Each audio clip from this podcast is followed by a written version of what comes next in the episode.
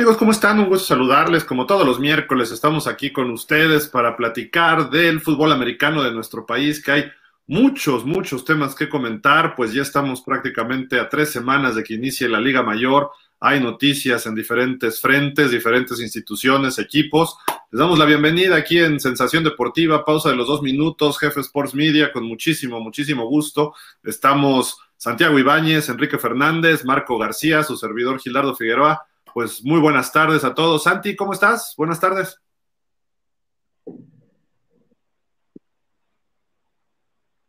Santi. que no te oyó. Santi. Santi. ¿Qué Nos tal, dejó su foto. Marco, buenas tardes. Pues aquí estamos eh, transmitiendo desde el auto. Estamos trabajando, pero aquí estamos. Espero que no se nos vaya la señal y que lo se pueda escuchar muy bien. Así que hay cosas muy interesantes que platicar ya previo a lo que será el inicio de la temporada de Liga Mayor. Ya hubo un juego de preparación de los Pumas CU, de, de, de FESA Catlán con Potros. Entonces, pues hay muchas, hay muchas cosas que platicar, lo que está pasando a UTLAB, en fin, muy interesante programa. Vámonos hasta Monterrey, Nuevo León, con el señor Enrique Fernández. Quique, ¿cómo estás? Buenas tardes. Buenas tardes, muy bien, muy bien, con mucha información acá en el norte. Ya ya tuvimos la oportunidad de ir el lunes al entrenamiento de Auténticos Tigres. Estamos esperando nada más la anuencia de la gente del TEC para que nos permitan ingresar al entrenamiento. No tiene caso que lo vea, lo puede ver desde, desde arriba, pero pues, se trata de entrevistar, ¿verdad? Se trata de, poder accesar. Nos dijeron ya con quién tenemos que ir, más no, no nos ha contestado eh, todavía el, el, eh, el, mensaje. Esperemos que ya el licenciado Jorge Lozano eh, nos tome en estos días la, la llamada para ver qué, ¿Qué, hay con borregos salvajes? Sí, Tigres, sí tenemos suficiente información y de otras cosas acá en el norte del país. Mientras vistas de amarillo, no creo que te dejen entrar al TEC de Monterrey, pero bueno. Es...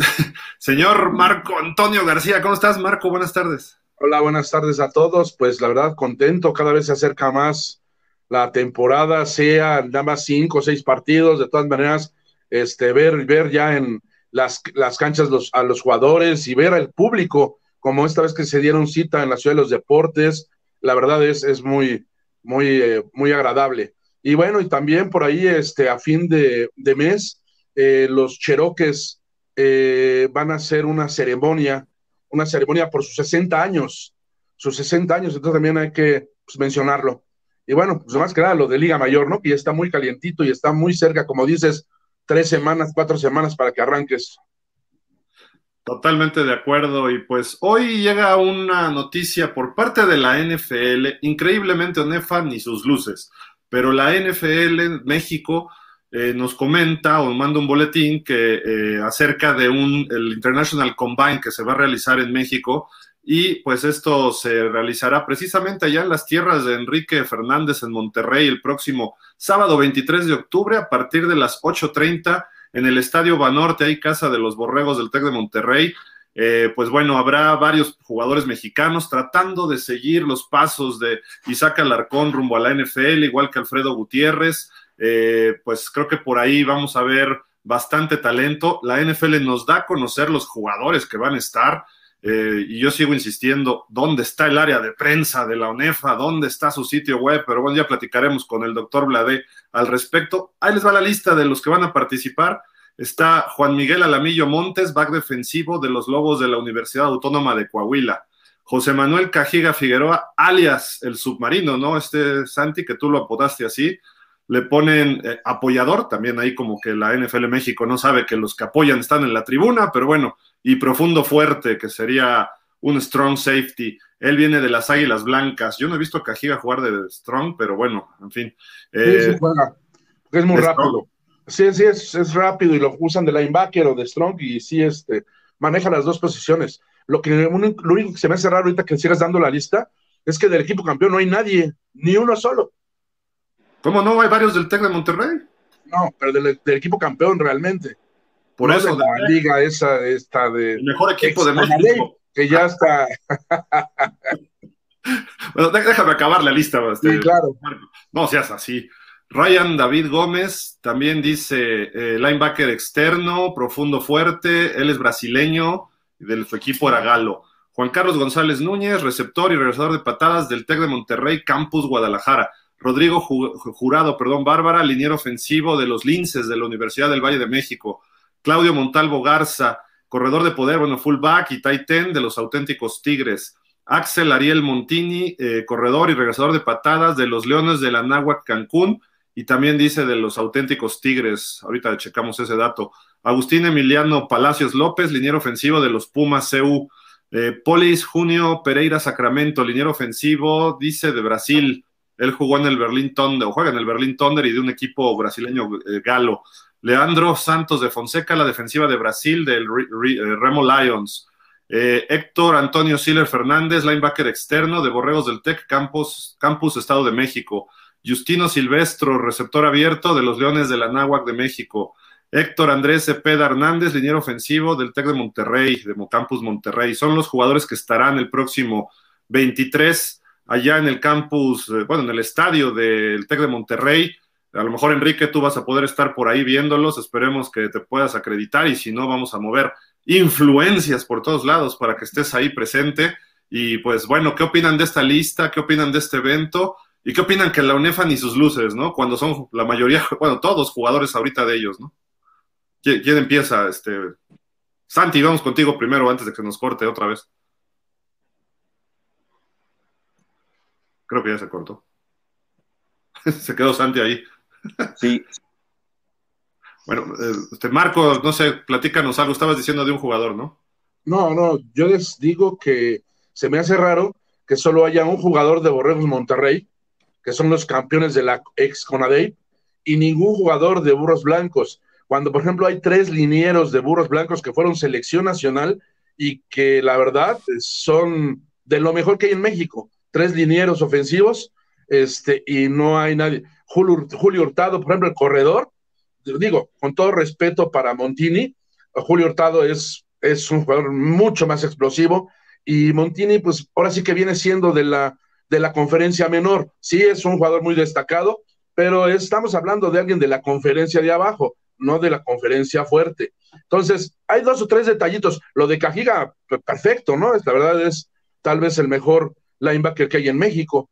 Y este es lo único que siento. No sé quién quién eligió a los jugadores. Si la no creo que un visor del NFL haya visto los videos o, o, no, no, sé cómo, cuál, fue eh, el proceso para la elección de los jugadores. Probablemente creo que venga por el TEC de Monterrey, ¿eh? tengo la impresión, por el contacto que ha habido mucho con Carlos Altamirano, con gente del NFL y estas cuestiones. Yo creo que por ahí fue el filtro inicial, ¿eh? la verdad. Habría que checar eso eso, que dices, Marco, que creo que es muy importante, ¿no? Porque, eh, pues, aunque no hay muchos del TEC de Monterrey, pero bueno, por ahí ha sido el caminito, ¿no? Que hemos visto en años anteriores. Pero hay del TEC Guadalajara, veo, hay del TEC Monterrey, hay, o sea, hay del TEC SEM, o sea, sí, sí puede ser que sí, porque sí hay varios del TEC.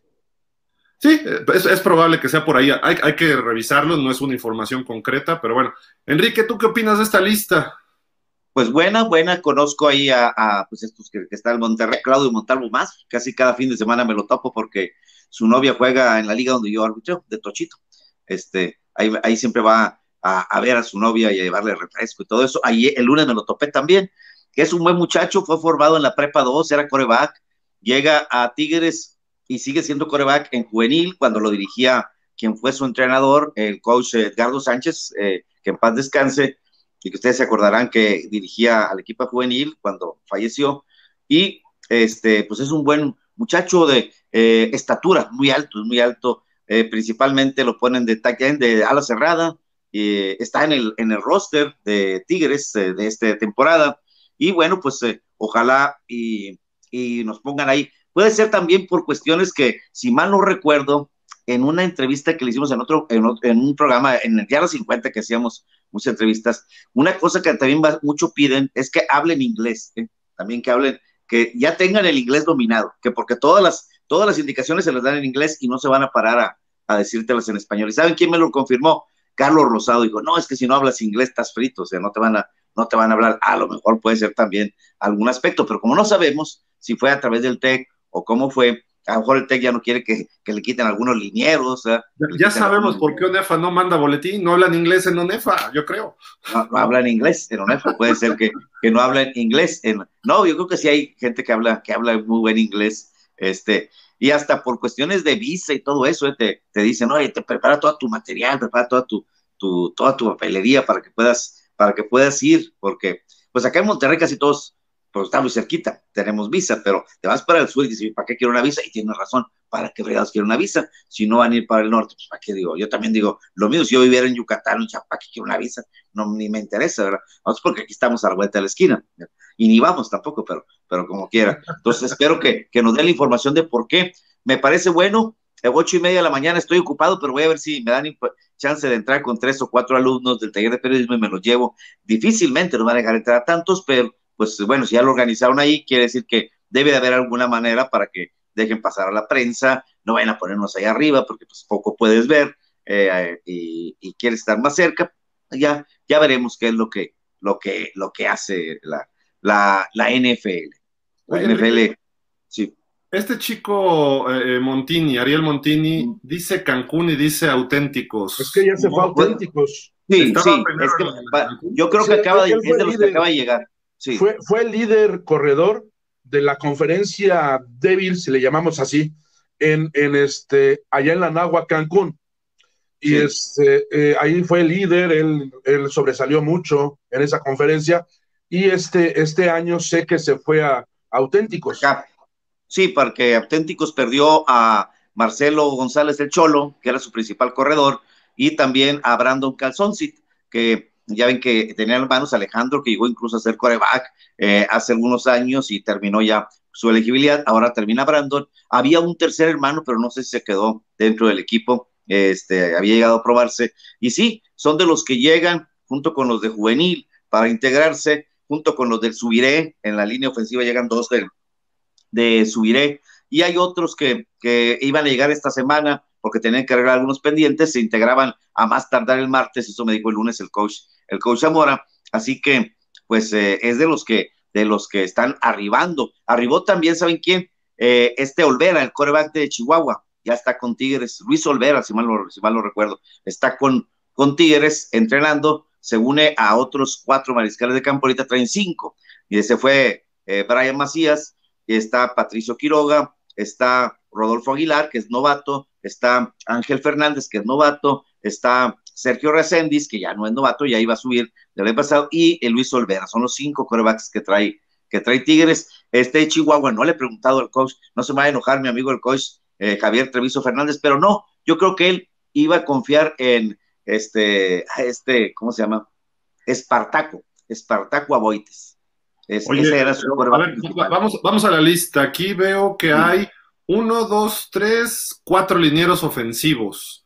Hay uno, dos corredores, eh, un fullback a la cerrada y otro corredor que es Montini.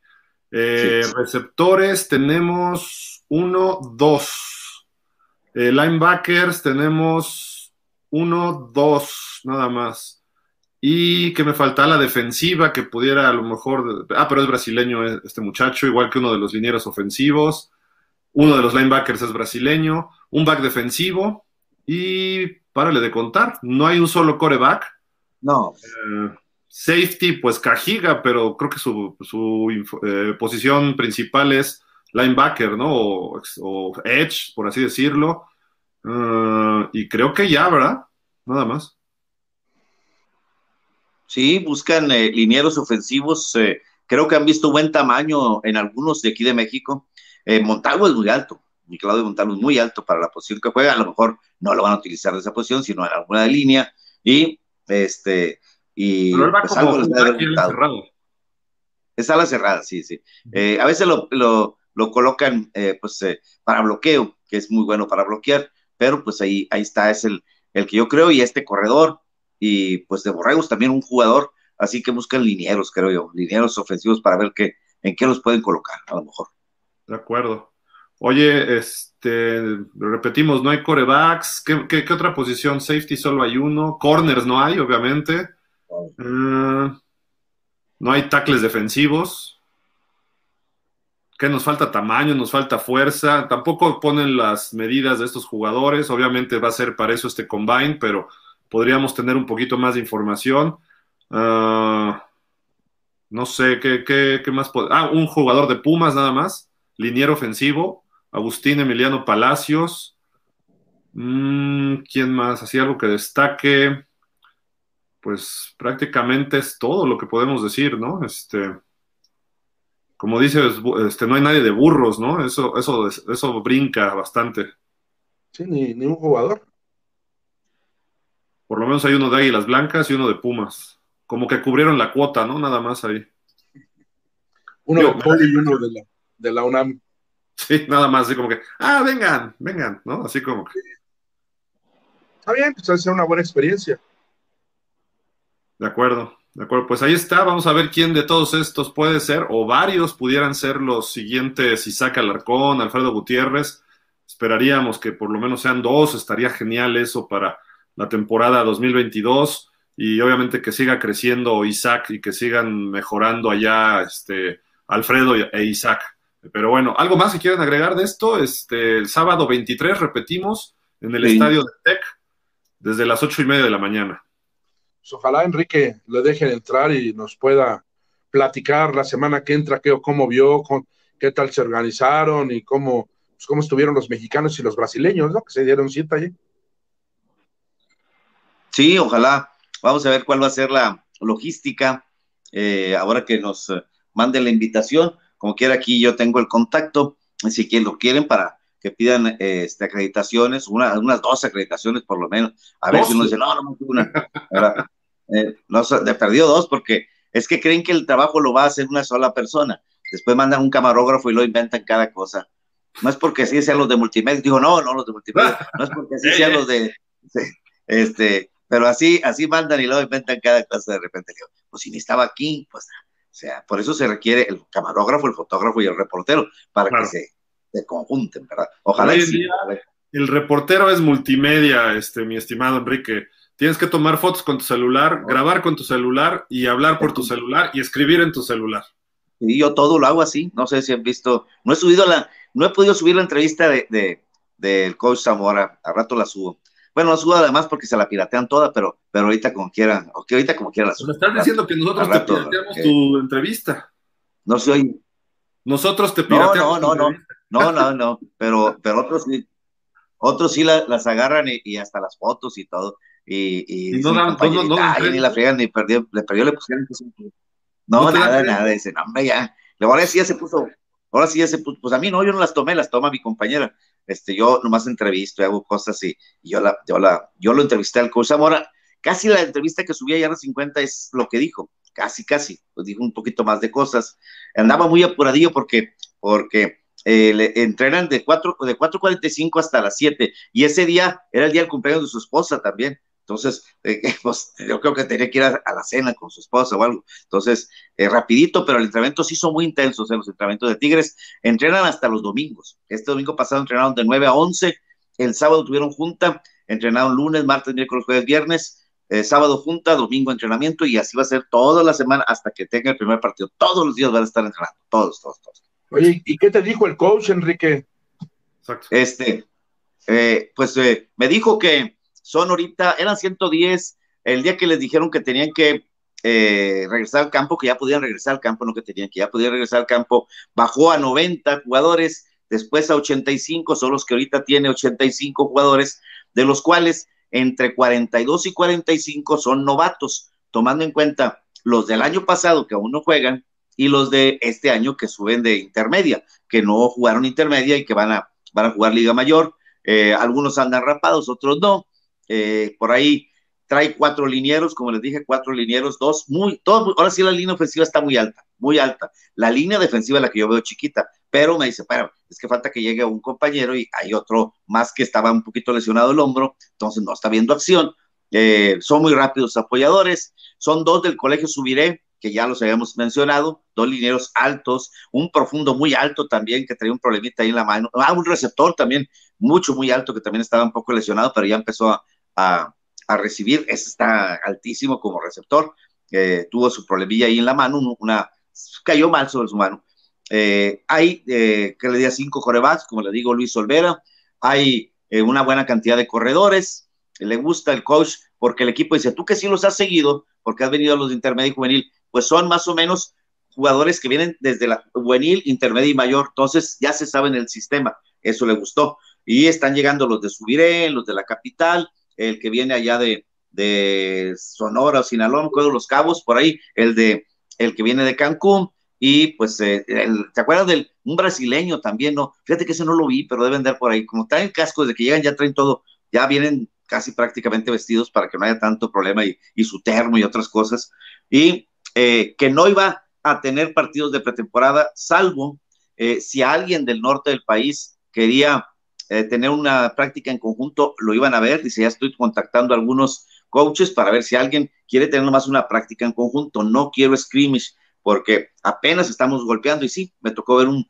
un, ratito de, de, corridas y la defensiva se vio muy, muy eficiente mucho golpeo. De hecho, uno de los corredores lo mandaron a volar y no, no se enojó. Dijo, no, pues abusado porque le dijo el coach, ya te dijimos que va a ser con contacto para que empiecen ustedes a, a sentirte. Pues, aflojaste y bueno, este, ahí le pasó eso. Eh, veo al equipo muy, muy contento por regresar al campo, los vi muy contentos, muy buen ambiente, eh, repiten todo su staff de, de entrenadores, todo está ahí completo y pues en unas dos semanas antes de que tenga que entregar la lista, va a reducir el roster a 75, a 75 elementos, que él ya ahí tendrá la decisión de cuáles son los 10 que se quedan pues eh, para el próximo año, que tengan otra oportunidad, o para alguna práctica que tengan este, como les digo, están entrenando de 4.45 a, eh, a las 5 de la tarde y creo que les está, les está yendo bien, siento que les está yendo bien, que están muy contentos eh, por regresar y pues a la mayoría los conozco porque, como digo, les, yo tengo la oportunidad de que narro los juegos ahí en el campo de, de, la categoría juvenil y de intermedio, entonces me conocen porque pues ahí están, y los conozco porque los veo. Eh, eso es lo que, lo que nos dijo el coach Zamora, estaba muy contento. Hay que recordar que la próxima de esta que entra a la otra, en 15 días hay cambio de rector. De, de mañana en 15 días, el día 28. El día 28 hay cambio de rector, pero están muy contentos porque no solo déjeme le digo que no solo se reactivó este, eh, los Tigres, está la propuesta de reactivar el Tochito Bandera, la Liga Tochito Bandera, rápidamente eh, hay reactivarla y quizá va a haber una junta con los coaches de los equipos de prepas y de facultades para tratar de reactivar la Liga Universitaria, aunque sea con unos tres, cuatro partiditos nada más de noviembre. O sea, algo así ligerón, algo sencillito, nada más para reactivar. Lo que quieren es reactivar a todos ya. Ya no quieren, ya no quieren tenerlos en las casas ya reactivaron en mi prepa todos los talleres eh, culturales, entre ellos el mío de periodismo, que yo, todo, yo siempre lo he hecho en, eh, eh, presencial, o sea, yo voy a la prepa y los que quieran ir, cuatro o cinco, ya van más, entonces ya, ya estamos abriendo acá panoramas, ya, ya se está abriendo mucho más, y eso es una buena noticia porque ojalá y Tigres Juvenil también me le den permiso de, de jugar, a lo mejor el lunes ya, a lo mejor el lunes ya llegamos y dicen, ay, que ya se tienen que venir los de juvenil, los de juvenil no tienen tanto problema, les voy a decir por qué. Porque jugaron la temporada pasada en la MFL. Todos andaban ahí. Todos andan en el tochito. Todos andan en el tochito o en la MFL. Andan, andan jugando. O sea, eso ya golpearon. O sea, están bien. Oye, Enrique, ¿desde cuándo está entrenando la Liga Mayor de Auténticos? Oficialmente. El lunes. El, lunes empezó. El lunes empezó y el martes ya estaban en el Gaspar Más. Ya el martes estaban en el Gaspar Más todo el equipo, de volada. Completo. con todo el equipo. 90 jugadores, ahora más son 85, pero ya están todos, ya están, ya está, ya es un hecho que juegan. Eso no hay ninguna duda. No sé si nos puedes repetir otra vez los horarios, porque creo que hubo una equivocación. Me dijiste, ahorita lo último, de que empezaban a las 4.45 que acababan a, las 5. A 7. No, no, creo a 7, que sean 15 minutos. No, no, de 4.45 a 7. 4.45 llega la ofensiva, calienta un poquito los corebacks, instalan unas jugadas como siempre ha sido en la forma de Tigres, que instalan jugadas 15 eh, minutos 20, mientras que los defensivos hacen algunas rutinas ahí con sus eh, coaches y luego hacen el, eh, los estiramientos que le dedican bastantito tiempo a los, al, al, flex y luego ya se dividen por departamentos y hacen fundamentos y hacen algo de inside y luego hacen eh, scale y así se la pasan hasta terminar un poquito ya con, con yo espero el viernes volver a ir. Lo que pasa es que el viernes ya me cargaron mucho de cosas y, y aquí en Monterrey parece que va a ser friecito el viernes o va a llover. El frío a mí no me preocupa, me encanta el frío, eh, lo incómodo es la lluvia, ¿verdad? Que se pone aquí en Monterrey, casi no hay baches en toda el área metropolitana, tenemos excelente sistema de, drenaje y eh, eh, vías. Este, ya va a cambiar con el nuevo gobernador, no te preocupes. Ya se están peleando todos los días, hombre, aquí en la, en la expo y, en el estadio de béisbol. Yo digo, ya arreglen todo eso, hombre, donde venden alcohol. En serio, ayer hubo broncota en la expo que se corretearon hasta afuera, hasta una avenida, y andaban correteándose. Le digo, que ya súper bueno. Eso es otra cosa. Pero vamos a ver, el, Gaspar más hay que darle una estiradita. ¿Se acuerdan que se hundió hace mucho tiempo? Eh, se inundó. ¿Sí se acuerdan antes de que estuviera la pandemia? Bueno, eso echó a perder y hay que estirarlo tanto. de la cancha dieron la vuelta. No, hombre, esas fotos que, me llegaron bien rápido, eh, las compartí también y dieron la vuelta. Y, me, las, no puedo decir que me las compartí porque lo van a regañar, pero pues todos tenían fotos, ¿verdad? Y, y sí está un poquito en el área donde entran ustedes, por el, contamos todos por el túnel, hay que estirar un poquito la, alfombra, pero pues, eso es de... ¿Es sintético? Es, es, sintético, es un día queda. Le ponen un poquito de calor y lo peinan y, ya. eso no, no va a haber problema no, no es, no es impedimento. Un, domingo después de que, de que terminen de entrenar o un sábado, si no entrenan, pues lo van a, lo van a, a, a dejar al 100%, ¿no? al 100% sintético. Antes era de, bueno, hace muchos años era de, de pasto artificial en la época de, en la época de Mundo Reyes, en la época de Mundo Reyes era todo de pasto artificial. Pero ahora es el Antes era como sintético de alfombra, ¿no? Del astroturf, ¿no? ¿O, ¿O, cómo era? Sí, igual, no, igual nomás comprar una alfombra más, moderna en la época de Pedro Morales, lo cambiaron. Y en la que está, ¿verdad? Es muy dura, no me gusta mucho, pero pues era eh, más o menos pues, los tiempos, los años, ha cambiado mucho. El del Tech es muy, muy bonito, muy, muy cómodo, o sea, no sientes tanto. Es sintético, sí. es sintético, es sintético también, es, sí. Pues digo, es, Ahí está, más económico mantenerlo, ¿no? Eso, ese tipo de superficies. Pues, no, mucho más, muchísimo más. La pein, lo peinan y distribuyen ahí el, el caucho y todo eso y les queda muy bien. La verdad es que el del Texi está muy, muy cómodo, muy, muy práctico, no se cansa uno. Excelente reporte, Enrique. Hay unas preguntas aquí, saludos. Dice Alma Contreras, excelente tarde a todos. Igual, Alma, un saludo. Jorge Márquez dice saludos a todos los amigos de pausa. Igual, Jorge, a ti un saludo. Y dice, no se sabe cómo escogen a los jóvenes para los combine. Hace un año se realizó uno para la Liga Canadiense y no hubo un solo mexicano. En ese momento se pensó que era por la vacuna de COVID. Pues es que, ¿no? es, que no nos dice, no dice la NFL exactamente cómo. A lo mejor no lo quiere publicar, no, no sé, no tienen miedo, pero no, no. O sea, eh, yo lo que veo es que a ver si, si les preguntas. Sí, sí, son muy altos, son muy rápidos, no sé si sean criterios físico-atléticos y combinados con académicos, no, no, no tengo, no tengo ya para qué miento, ¿verdad? Pero voy a tratar de preguntarle también a Altamirano, a ver si los tiene por ahí, este, él es el que me está dando la, mano para entrar a los entrenamientos, eh, 2.45 de la tarde, si quiere que vayamos, yo no puedo decir que no, sí, me dijo, sí, pero velo contar, y yo respeto, él tiene que respetar la línea que le dicen, ¿verdad? Como el coach Zamora, dice, no, aquí yo, no hay problema, puedes venir, que, que eh, este, a mí me permite el autorizar, pero sí hay todo un protocolo, ¿verdad? Hay una área por donde entras y una parte en donde tienes que estar y pues con tu cubrebocas y con todo eso. Es normal, es normal. Lo que nos dice Jorge es que el combine de la Liga Canadiense, lo que pasa es que ahí hay un filtro en México exclusivamente que es la LFA. ellos, ellos organizan el combine, hicieron uno en Monterrey, hicieron otro en la Ciudad de México, bueno, en el Estado de México, muy cerca de la Ciudad de México, o parte de la zona conurbada, por así decirlo, y eh, de ahí escogieron los, los canadienses, iban a escoger, pero salieron algunas medidas, sí hubo visores de Canadá, según tengo entendido, pero prácticamente lo organizó todo la LFA. Iban, ¿qué 18 eran, verdad, Marco? Sí, además, sí, efectivamente los, los seleccionaron los de la LFA. Se eligieron, ¿sabes qué? Son estos y mandaron la lista. O sea, realmente no, no hubo visores de, Canadá. A diferencia del otro año, que sí vinieron al estadio, este, bueno, Ciudad de los Deportes, ¿no? Sí.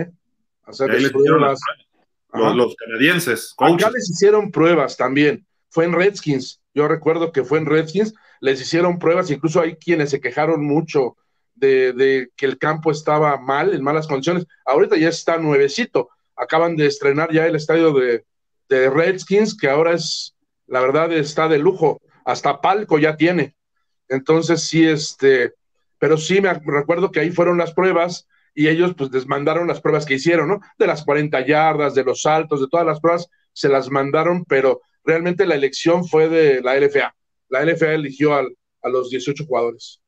Y e, ellos entraron a un draft internacional y ahí la CFL no escogió a ninguno. A ninguno. Hubo jugadores de todo el mundo menos de México. Ahora, quizá porque ya había varios mexicanos. Pero que nos dijeron, ¿no? Nos dijeron la gente del FA que era para precisamente que porque ahora de otros países que para nivelar, ¿no? Que ya había varios mexicanos y que y que este y que creo que no les dieron prioridad ahora a los mexicanos. Porque probablemente eh, hubo varios que pudieran haber dado el ancho en esta en este combine que fue por ahí de marzo abril, ¿no? De este año. Sí, fue, de este año. No, fue este, este año. Este, no, sí creo que fue. Sí, sí, porque este ya tiene tiempo jugando la, la, Liga Canadiense. Ya tiene varios, este años, Y es, la, la, realidad es que con la NFL es muy distinto. La NFL tiene una oficina NFL México y ellos pues empiezan a buscar por dónde el contacto ha sido directamente con el TEC de Monterrey en todas las ocasiones. ¿Cómo se llama este chico? Octavio, Octavo Tavo González, ¿es? Hay uno, uno de los auténticos, Tavo González, un liniero defensivo. El que se fue a probar hace como dos, tres años. ¿Era él? Sí, Tavo González, a la defensiva, eh, y que salía en un programa esos de que, pues yo no, no veo esos programas, pero me dijeron que salía en un programa de esos de competencias no atléticas, o ¿cómo le dicen? De retos o algo así. El survival, eh, cosas así. Ándale, un Iron así, algo así. Y sí, pues es, es, yo creo que es un contacto ahí con, con ellos. Él se fue a probar. el pues, problema de él era que ya tenía 28, 29 años. Luego, el siguiente año eh, fue Isaac Alarcón. ¿Quién los está eligiendo? Sabemos que el contacto es Carlos Altamirano y el TEC de Monterrey. Ahí es el filtro que hace la NFL. Entonces, por ahí Carlos Altamirano, él dice, ah, pues yo he visto a tal muchacho de tal equipo y seguramente es lo que decimos más no es la realidad. Vamos a tratar de corroborar esta información, Enrique por allá, nosotros con la NFL México, para que nos digan cómo se eligieron a estos muchachos mexicanos. Lo más probable es que sean los coaches del TEC de Monterrey. A ver, ¿tú a quién recomiendas tal, tal, tal, tal? Y de todas las ligas. En el comunicado que sale hoy también sale un, bueno, un comentario, una declaración del de, eh, presidente de la UNEFA, el doctor Juan Manuel Blade. Entonces, eh, pues en teoría se debe manejar algo como más eh, a nivel liga, pero pues desde antes de que estuviera unificado con ADEIP y o que hubieran regresado los equipos de CONADEIP, ya estaba ocurriendo esto con jugadores principalmente del TEC de Monterrey y regios, grandotes, fuertes, rápidos, etcétera, o norteños, ¿no? Entonces, lo más probable, de acuerdo a lo que hemos visto, por eso digo, más no es, y, está mal que lo digamos, pero más no es lo más certero que, que pudiéramos decir, pero por eso les decimos, vamos a investigar y la próxima semana, de hecho, vamos a tener al presidente de la UNEFAN, me confirmó hace un rato, el doctor Juan Manuel Bla debe estar la próxima semana con nosotros para platicar de entre varios temas de esto, del Combine y también de lo que viene de la UNEFA, de la temporada sin campeón y por qué se determinó así, y de los auténticos y de los borregos y de los aztecas. De la UDLAB, ¿no? ¿Cómo, va, ¿Cómo van a quedar los partidos que iba a jugar la UDLAB? Si todo, eso nos va a decir. ¿Va a ganar 1-0 el rival? ¿O cómo? O dos. Sí, o sea, va a estar. 2-0. 2-0 es el fuerte. 2-0 creo que. 2-0 creo que decían en aquella vez que, que, publicaron de que si les daba COVID y esta, que esta es otra situación distinta. Pero como en este caso se salió, no, sé cómo pues, vaya a ser. Sí, se, eh, se pidieron permiso, deben de haber sido pedido permiso por como halcones y como frailes y como zorros y como potros y todos esos que han eh, desistido eh, jugar esta temporada por diversos motivos, algunos económicos, algunos de otro tipo. Y la UDLA, pues, porque, trae este problema administrativo. Marco, platícanos, eh, fue el viernes, ¿no? En la noche que ya lo anunció la UDLA, ¿no? Tú, tú nos diste la información de primera instancia.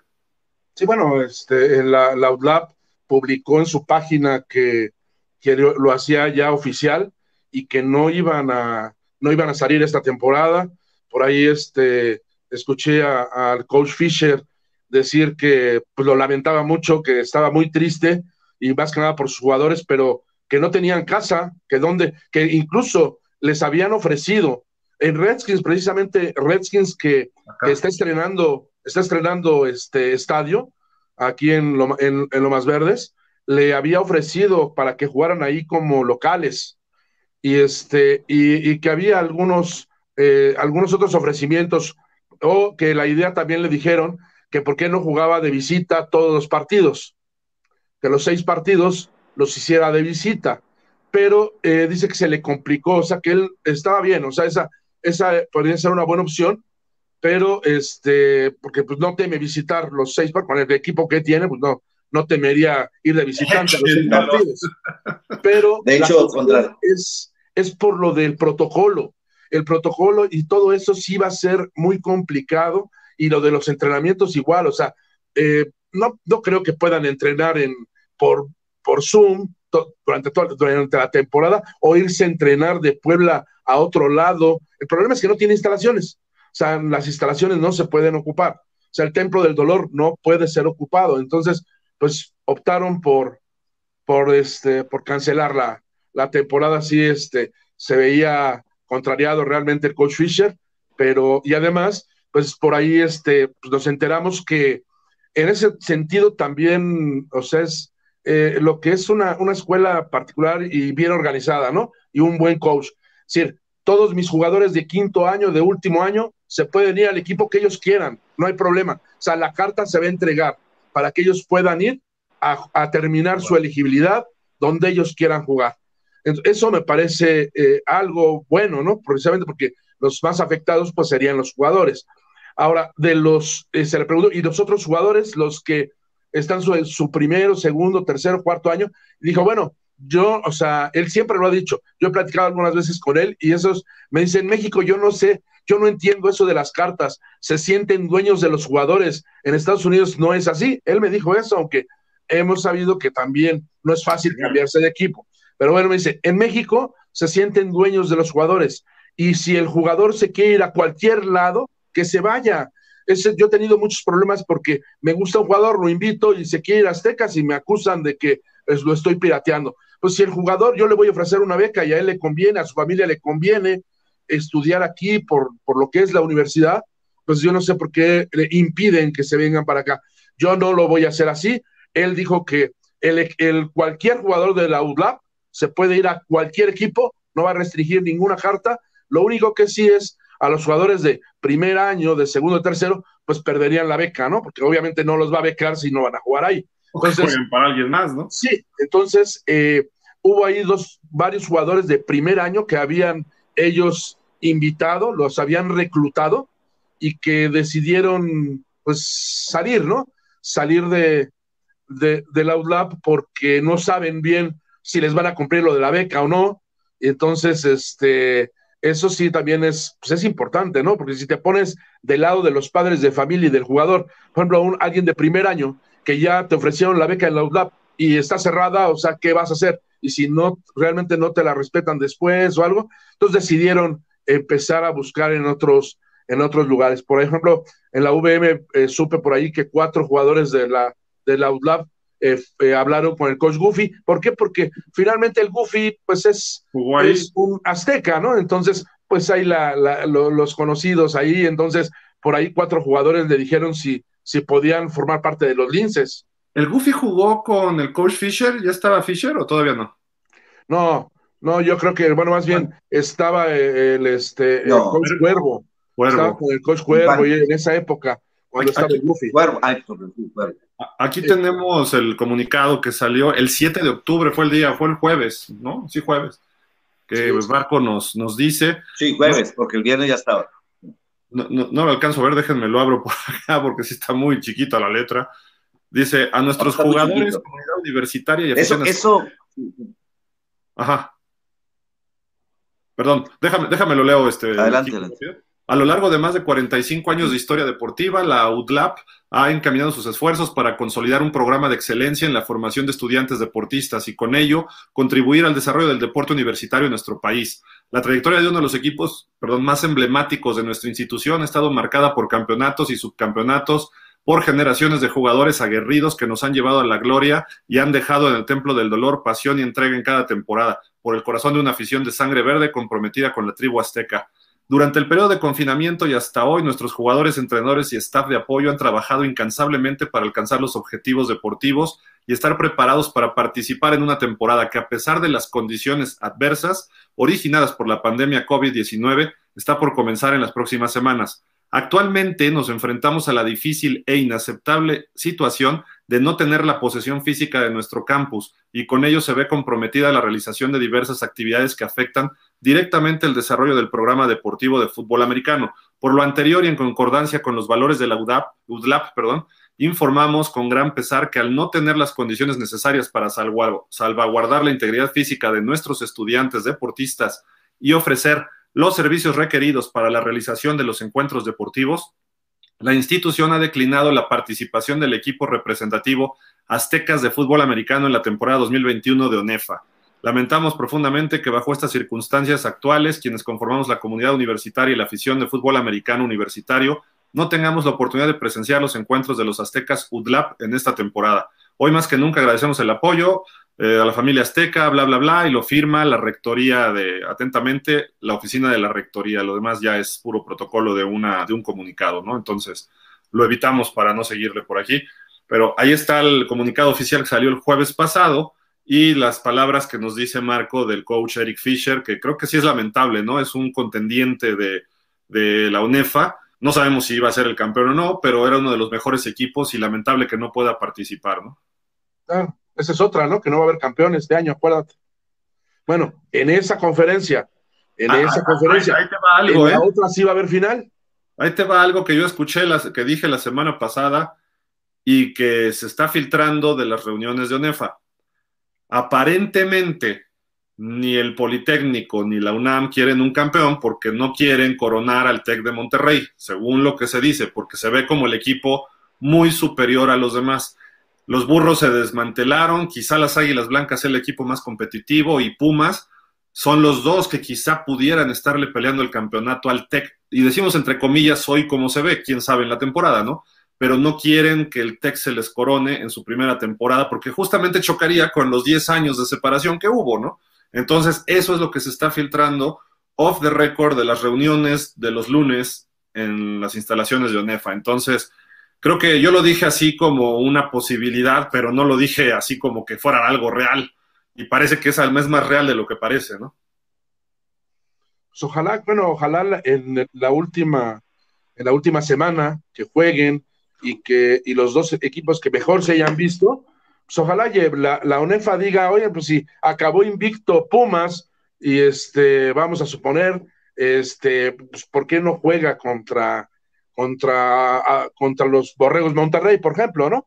O, el que quede en primer lugar del otro grupo, ¿no? Bueno, pues decimos Borregos Monterrey porque sabemos lo que es, ese equipo, ¿no? O sea, la verdad, lo que tienen son, es una verdadera selección y es el, el gran favorito para acabar invicto. Entonces, este, y ante la ausencia del Outlab, si alguien podría frenar a, tal vez o darle competencia a Borregos Monterrey, uno de ellos es Laudab. Entonces, este, pues a lo mejor, a lo mejor por ahí, si dependiendo de cómo se realice la temporada, a lo mejor también Borrego no está tan fuerte como pensamos, y a lo mejor, a lo mejor algún otro equipo, se, este, mis, mis, este, mis burros blancos de toda la vida, a lo mejor acaban invictos y le dicen, a ver, ahora sí, en, en 19, a ver quién era el campeón, vamos a ver. Tú eres burro blanco desde que jugabas en Guerreros Aztecas, ¿no, Marco? es que mi papá era, jugaba en Cheyennes. sí, entonces, por eso es que tengo mi timita de color mitad politécnico y mitad universitario, porque ahí Lo bueno es que es rojo y guinda, ¿no? Entonces no sé. Sí. entonces no había problema. Oye, ¿cómo vieron a los Pumas? Es, lo que iba a preguntarle con respecto a los Pumas y quiénes serían los favoritos, pero si quieren platicamos primero del scrimmage, este, Enrique, Marco. No sé si Enrique vio el partido, el scrimmage que tuvieron contra el... No, no lo vi, no lo vi. No, no pudiste verlo. Bueno, yo lo había comentado la semana pasada. No lo pude ver, tenía bastante, bastante trabajo. Que el físico iba a ser determinante. Recuerdo que me dijiste, no, pues imagínate, los militares tienen un, una estupenda condición física Sí, pero sí vi, no sé si, viste que el este, que el, por cuestiones de, reglamento del heroico colegio militar, nadie puede pesar más de 80 kilos. Entonces, no había ningún jugador que pesara más de 80 kilos. Pues imagínate, los dineros, o sea, pues por eso fue, realmente fue como que enfrentaron los Pumas a un equipo de intermedia. O hasta un equipo, yo te aseguro que los auténticos Tigres de juvenil son más grandes que ese equipo. La juvenil de auténticos Tigres. Mil veces. No, hombre, hasta aquí de, de Bantam, hay de Bantam de 100 kilos. Hay, hay niños de Bantam en la MFL que pesan, la, más, la categoría más grande, pesan 100 kilos, 105, 90 y tantos. un montón, no uno. Un montón de linieros que pesan eso. Y se notó, están en Tigres ¿no? se una carrera. Sí, las carreras. Están enormes. Ya están en Tigres, ya están en Tigres juvenil y están en, en, en, eh, en, otros, es que ya son de prepa, ya son chavitos de prepa, están enormes ya. Ya están, comen mucho los de aquí. ¿La Bantam es de prepa? este, por eso se me hace 80 kilos. Bantam es de, el primer semestre de prepa, todos están jugando, ya están en, Bantam y están, ya están estudiando en prepa. Por eso acá hay dos, torneos. En novatos, sí, en, en novatos, novatos, no hay ninguno que haya jugado fútbol americano, que es el primer semestre del año. Y en veteranos están este, los que ya jugaron eh, en la MFL o en, alguna liga de, de, la región. Entonces, juegan dos veces ese año. Los niños juegan en la MFL, los jovencitos, y luego al siguiente semestre juegan en la, en veteranos en su prepa. En su prepa, ahí, ahí están un montón de, ah, pues estos, eh, Ángel Fernández, Arturo Aguilar, eh, Caleb, un, un corredor tremendo que trae, que trae Tigres que, ah, cómo me, cómo me da la espinita que va a terminar vistiendo otro jersey, no sé por qué, de aquí de la ciudad, en serio. Este, dice, él me dice que no, y que no, y que no, y que no. Así me han dicho muchos, y no, ya, ya terminan en otro. Por cierto, de lo, de lo de Fischer, es que Fischer nomás ve Fischer nomás ve la nómina de su, de su UTLA, ¿verdad? La nómina de su UTLA, pues él nomás tiene un equipo.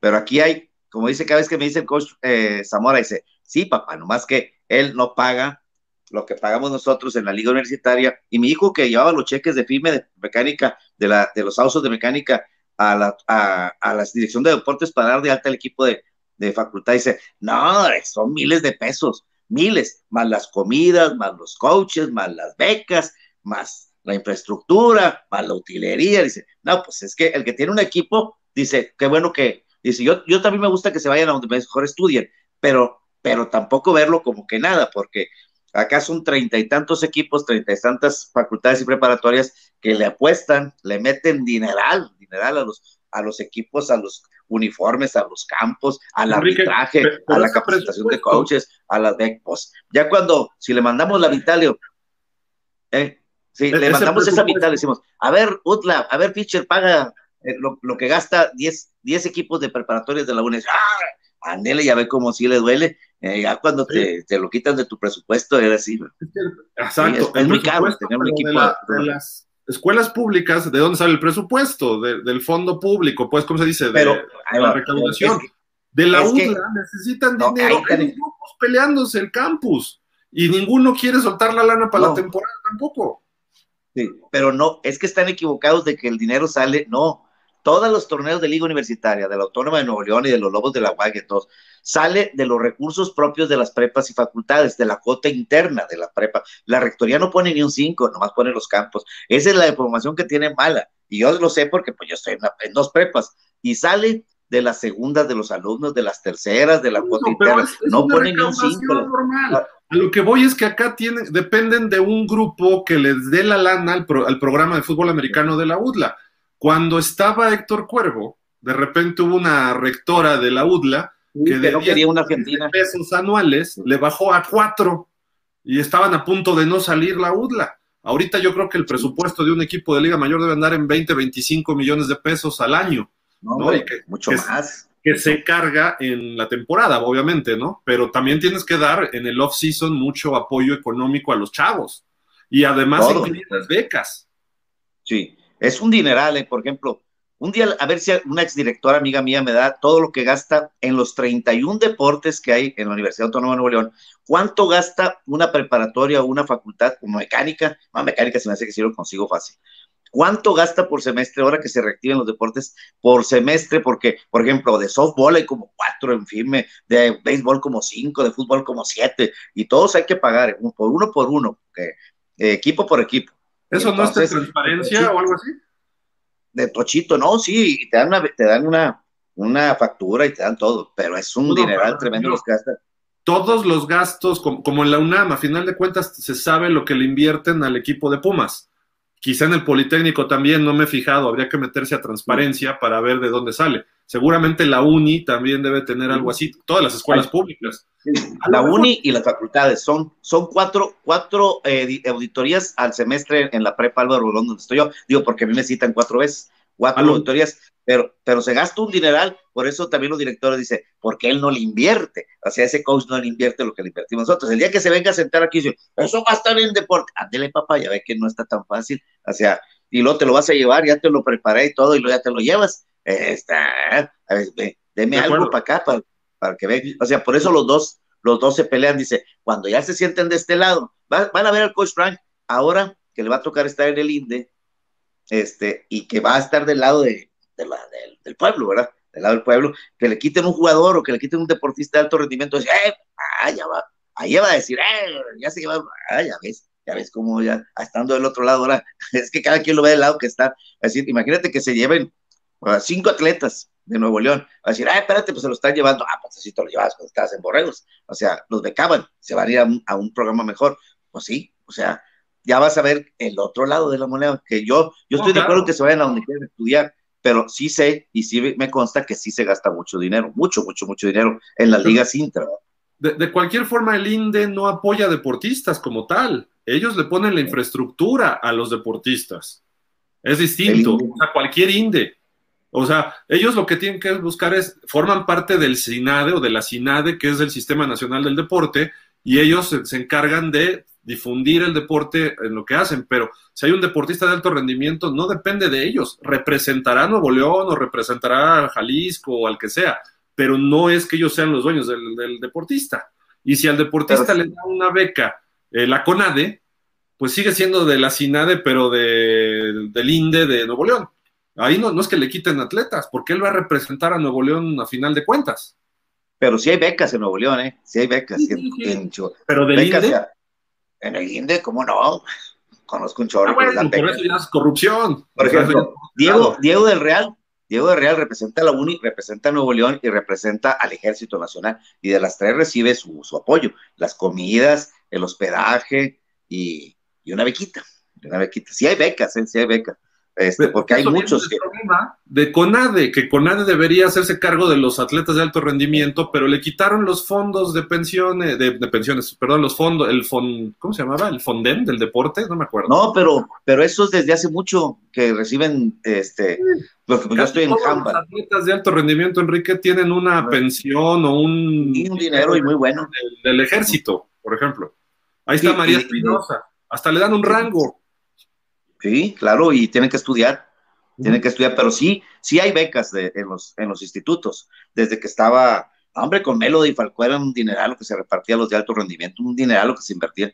Y luego llegó Raúl González y luego Perales y ahora está Frank González, pero sí hay un presupuesto destinado a los de alto rendimiento, sí hay un presupuesto muy bueno, muy bueno, que siempre falta, ¿verdad? Por eso llega ahí eh, este, ¿cómo se llama el de, el de, ah, Bremer, por eso llega Bremer, llegan otros, eh, ah, Pepe Mais y así, que empresarios a, aportar dinero no, no se completa, ¿no? Y si hay un presupuestito ahí muy bueno, por eso hay quien, pues pelea mucho las becas, pelea, le meten que pelea mucho las becas. ¿no? ¿Eh? Le meten lana a través de un fideicomiso y además para ellos es reducible de impuestos. Sí, para que, para que pues vivan de eso, ¿verdad? Por eso hay veces que la universidad también se pelea con eso. Oye, yo puedo, pero no puedo por ejemplo, Handball, voy a dar el, ejemplo Handball, ¿qué dicen los de Handball? Que haga que la universidad nos beque, pero te empiezan a decir, es que los buenos handballistas hasta después de los 30 años son nivel internacional. Dice, no, compadre, no te puedo becar un chavo de 30, ¿cómo, vas, cómo, ¿cómo lo voy a hacer pasar por, por deportista? Pues aquí no tenemos deporte profesional, este es puro deporte, 25 años, 26, 27, ya, adiós. Ya dicen, no, pues es que esa edad no son buenos. ¿Cómo le vas a dar a alguien de handball una beca muy buena de comida, de, de estudio, de hospedaje, y pues ya no es estudiante, y, pagarle prácticamente una beca, pues está muy, está muy difícil. el americano no es. No de la directora, o sea.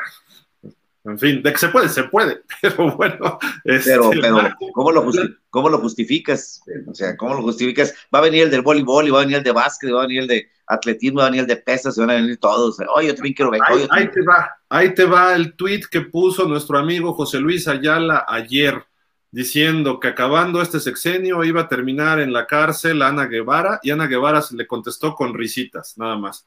Así se justifica, desde Palacio Nacional bloquean todo, no pasa nada o sea, o de la casa de gobierno del Estado o de donde sea, ahí están los actos. Tú hace, la gente hace lo que se le da la gana, pero lo sabemos, eso es estatal y gubernamental, hay corrupción en todos los estados, en todo México, es una porquería eso, ¿no? Pero eh, vemos lo que hace, lo que pasa en CONADE, son temas que podemos hablar 20 horas, todas las acusaciones que hizo proceso con cuestiones de transparencia, evidencias y todo, y nadie ha ido a denunciar a la CONADE de Ana Guevara. Entonces, pues mientras no, no pasa nada. Eso es lo que, las denuncias, falta.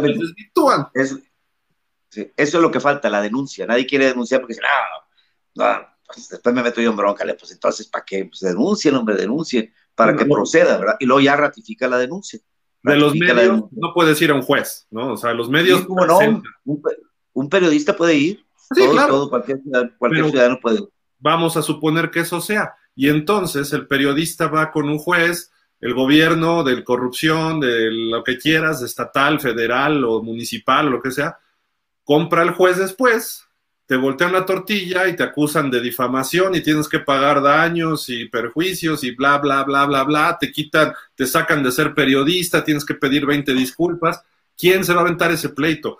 Tienes que ir a cubrir eventos, tienes que ir a audiencias, tienes que tener abogados, de dónde los paga un periodista, el medio te da la espalda, no pasa nada. O sea, digo, procesos no, no sé cómo sea, ¿no? Pero eso es lo que pasa con el periodismo de denuncia en México, que no lo hay. Eso es lo lamentable, pero bueno. No lo hay, pero hay que, hay que promoverlo. Hay que promoverlo, no tener miedo. pero pues, no, no, no tener Marco, miedo. Sí, del juego del domingo, porque si no vamos a estar dos horas aquí hablando de cosas. A mí, a mí me pasó y ya miren, ya regresé, y a mí me pasó, a mí me sacó un coach de, de un programa de radio, pero regresé porque lo denuncié, lo denuncié, no tuve miedo de denunciar y me regresaron, a mi programa. Y ese, ese, ese, coach ahí anda en una ratonera. ¿Quién, quién, quién?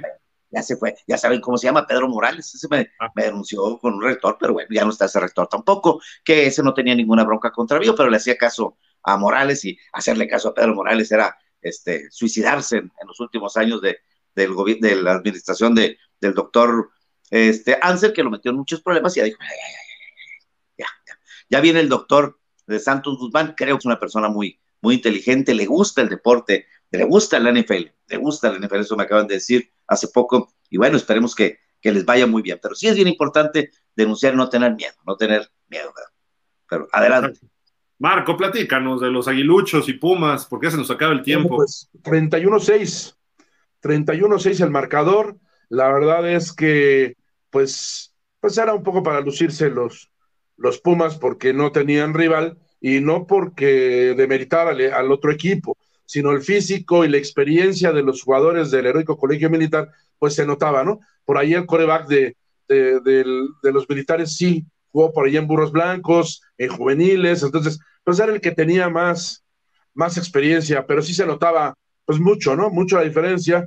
Eh, por ahí conozco a algunos jugadores de Pumas y me comentaron que incluso los coaches les pidieron no, es, no, dar su 100%, o sea, es raro que un coach te diga, no des el 100, o sea, traten, ahora sí que trátenlos con cariño, o sea, no, y si hay, y se, los, se, les, se les dijo, si estamos en cuarta oportunidad y centímetros, vamos a patear, como si fuera algún otro rival, porque sabemos que, es más, yo vi la primera mitad, por ejemplo, y no vi ni un primero y diez de, de los aguiluchos, ¿no? Entonces, la verdad es que sí fue, pues el juego de un solo lado. Eh, afortunadamente anotaron seis puntos, fallaron el extra, pero anotaron seis puntos. También producto un poco de, castigos y todo, pero este, y por el coreback este que corría y, y todo, entonces, eh, pues afortunadamente lo celebraron en grande. La banda ahí de, de, de los militares celebró los seis puntos pero sí, este, pues quiero ver a los Pumas, pero ya contra un equipo más formado, porque pues para mí dejaron algunas dudas Es decir, eh, sí la línea se ve grande, su línea tackle derecho, gar derecho, se ve muy grande. El, el, tackle izquierdo no es grande, pero pues es el mejor jugador que tienen, por ahí el número 58.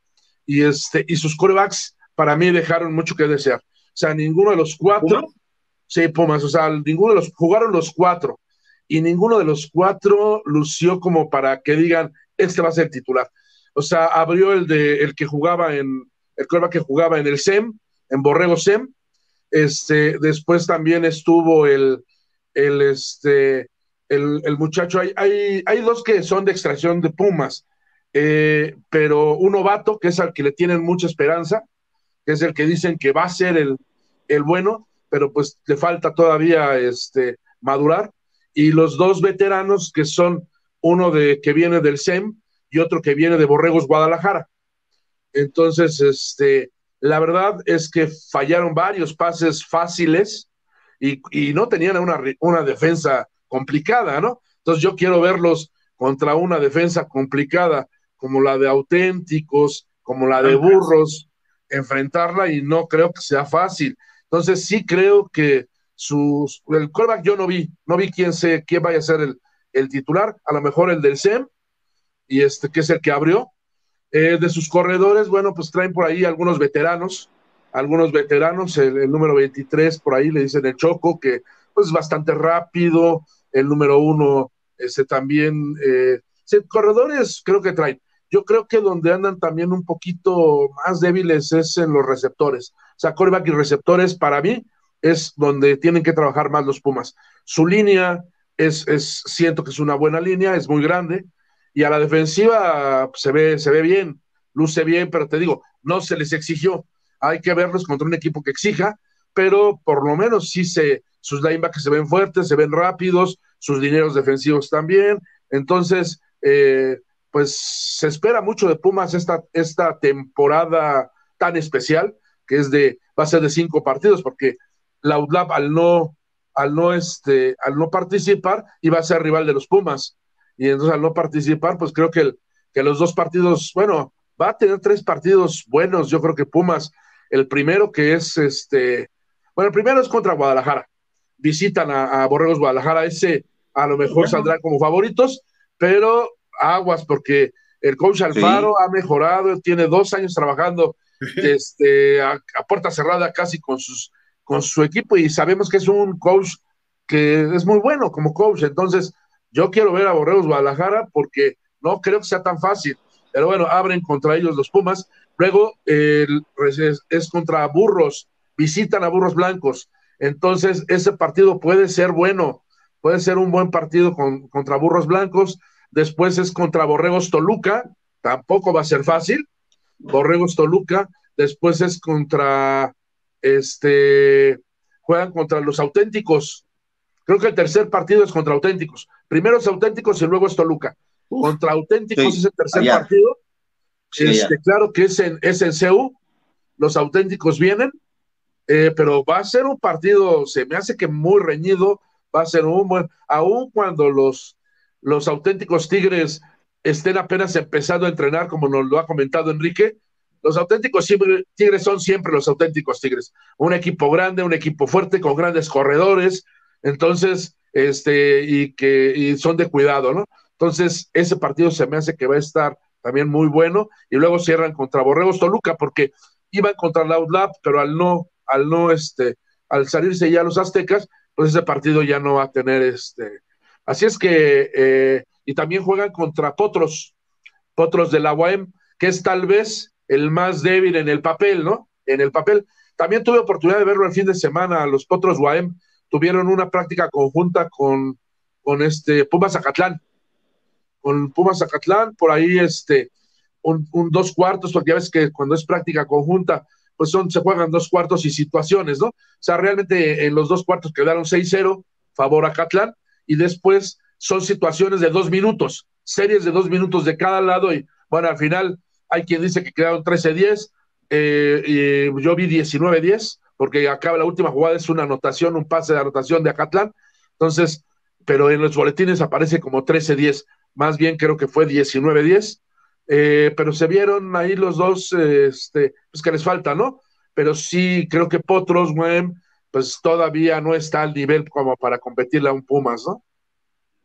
De acuerdo. ¿Algo más para despedir? Este, ya vimos aztecas, este, tig, auténticos, los scrimmages. Eh, ¿Algo más? Pues no, nada más. Lobos de la UAC sigue, está muy fuerte, trae su liga. Vamos a ver si nos vamos a dar, una vuelta Liga Juvenil. Siempre sí se metieron seis equipos, pero va a estar fuerte Lobos. ¿eh? Y está haciendo un buen trabajo el, el coach Ángel Esparza, pero sobre todo el que está arriba de David Hernández. Un día lo invitamos, ¿no? Es el de deportes, es jugador de los Lobos, ex jugador de Lobos, y es un joven muy, muy, muy prendido y ha hecho muy buenas cosas allá en, Coahuila. Eh, a ese sí ya nos dijeron que sí nos va a dejar entrar y al de Tigre, lógicamente también, ¿verdad? Vamos a ver si podemos entrar al de Borregos en cuanto haya temporada. Yo creo que le van a, sí nos van a dar chance a los de la prensa, porque estamos arriba, no, ni para qué, mejor lo vemos por, por, por las redes, estar allá adentro. me dicen que voy a estar arriba, le digo, no, pues mejor en mi casa, ¿para qué me, para qué me ando mojando allá? Eh, mejor desde la casa y, y todo, pero vamos a ver, vamos a ver cómo avanza acá en Monterrey la vacunación y todo. Enrique, eh, ¿Borregos tiene scrimmage con alguien? No, que, yo sepa hasta ahorita no, están muy, muy limitaditos y muy cerrados para que no, no, hay, no se les salga de control la, la cuestión de la pandemia. Está, está eh, su entrenamiento y están eh, en grupos, ¿verdad? En grupos. Mañana voy a darme una vuelta allá a las 2.45 a verlos desde arriba y ya si me dejan entrar, bueno, pues ahí me aviento la, la nota con mucho gusto porque nos estás diciendo que Auténticos no va a tener scrimmage. Ah, Auténticos, Auténticos no. Nada más que entrenamientos en conjunto. Borregos, no, que yo sepa, no. Pero Auténticos no. Auténticos, eh, scrimmage, así contra equipos como tales, no. Pura práctica en conjunto, nada más. No va a haber clase corregio. No, no, no va a haber. Deberían organizarlo. Pues a lo mejor ya en diciembre, a lo mejor. Pero como ya se va a acabar el 18 de diciembre, sí está pesadito ya ya mucha gente ya no, sobre todo los que son foráneos, pues se van, ¿verdad? Son dos semanas que se van, pero a ver qué pasa.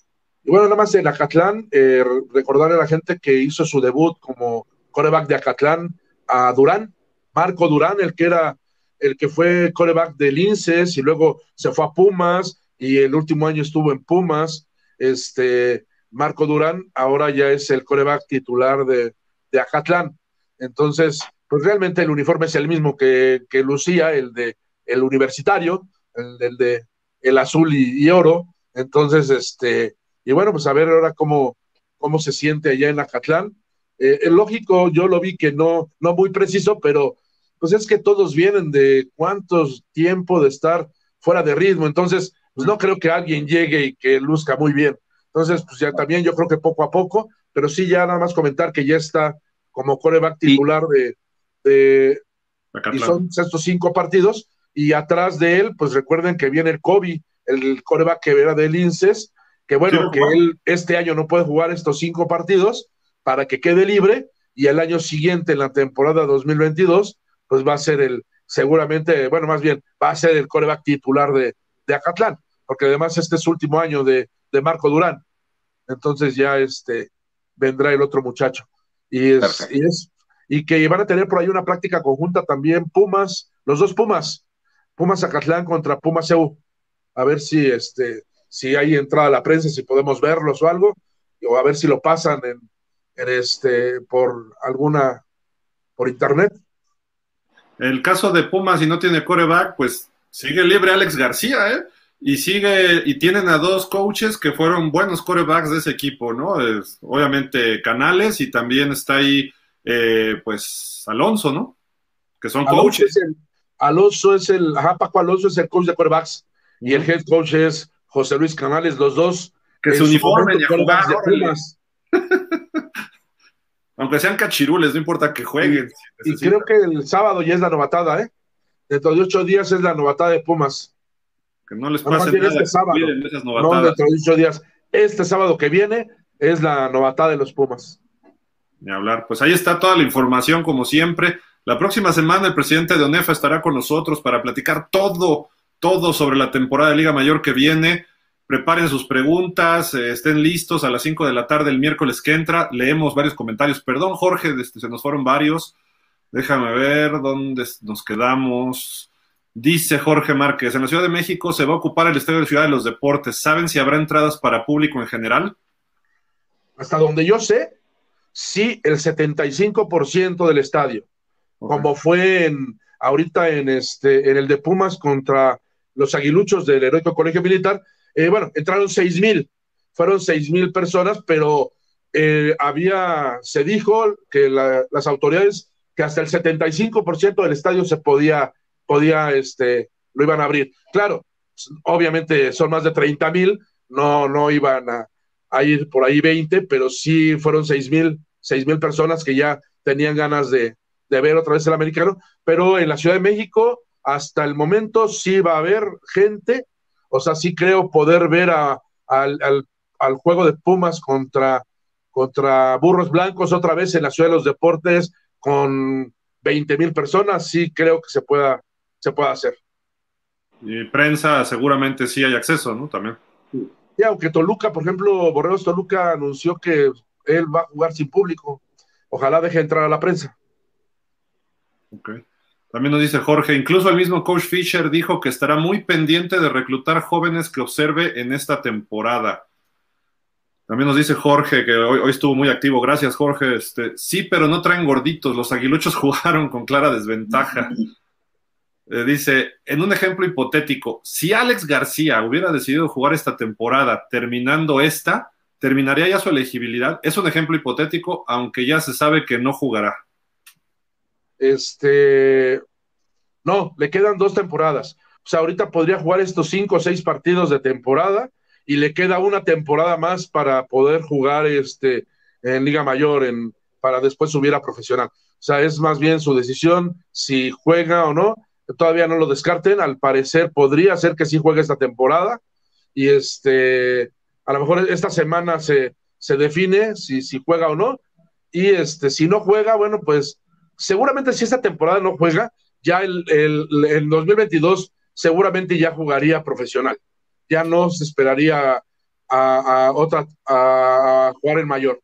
Pero si esta temporada si juega estos cinco o seis partidos y pues, le sigue agradando y todo, puede jugar, es decir, eh, por reglamento todavía tiene, por su edad, todavía tiene oportunidad de jugar este y el 2022. Hasta los 2023. Años todavía hasta 2023 podría ya entrar ya al profesional, pero 2022 por edad sí puede jugar. También nos dice, y si la denuncias o te quejas, te quita tu pase a Juegos Olímpicos, ejemplo, Paola Espinosa, ok. Sí, Jorge, está difícil la situación. Pumas ya se el, el, novio de Paola Espinosa también no ganó y como ya se lo llevaron. El novio de Paola Espinosa o el esposo tampoco se merecía y se lo llevaron, o sea, eh, ¿Para qué hablas si, tú tienes ahí en tu casa también un ejemplo de, corrupción? Están todos iguales, o sea, habló y, lo, y le dijeron otro, ¿y tu esposo? que ahora es tu esposo, pues, también se lo llevaron no, no calificado. De aprehensión contra el presidente de la Federación de Natación, el señor este, ¿cómo se llama este? Sí, sí, hay una orden. No sé, pero bueno, eso ya es otro tema, ¿no? Pumas ya sin Marco Durán, que ahora estará en Pumas Acatlán. Y nos dice Jorge, saludos a todo el equipo, Gildardo, don Santiago, el señor Marco García y Enrique Fernández, gusto de ver. Gracias, Jorge, la verdad que qué buena onda que nos estuviste hoy participando y dando tus comentarios, te lo agradecemos. Y a toda la gente, ¿no? También hubo otros comentarios al principio, Alma Contreras. El show fue de Jorge hoy, pero bueno, no importa. Gracias, gracias a todos. Este, Santi ya no se pudo conectar, andaba en la calle otra vez, pero eh, prometió que la próxima semana estará aquí con nosotros. Marco, muchas gracias. Gracias a ustedes. Un saludo, Enrique, hasta allá, hasta Monterrey. Saludos. Enrique, Saludos. muchas gracias. Voy a ver si puedo ir a Borregos. Déjame ver. Ahí te decimos de lo del training camp, digo, del combine de la NFL, a ver qué, nos dicen. Muchísimas gracias a todos. Saludos a César Marca y a toda la gente de Sensación Deportiva. Nos vemos por aquí el próximo miércoles. Hasta la próxima. Cuídense, por favor. Bye.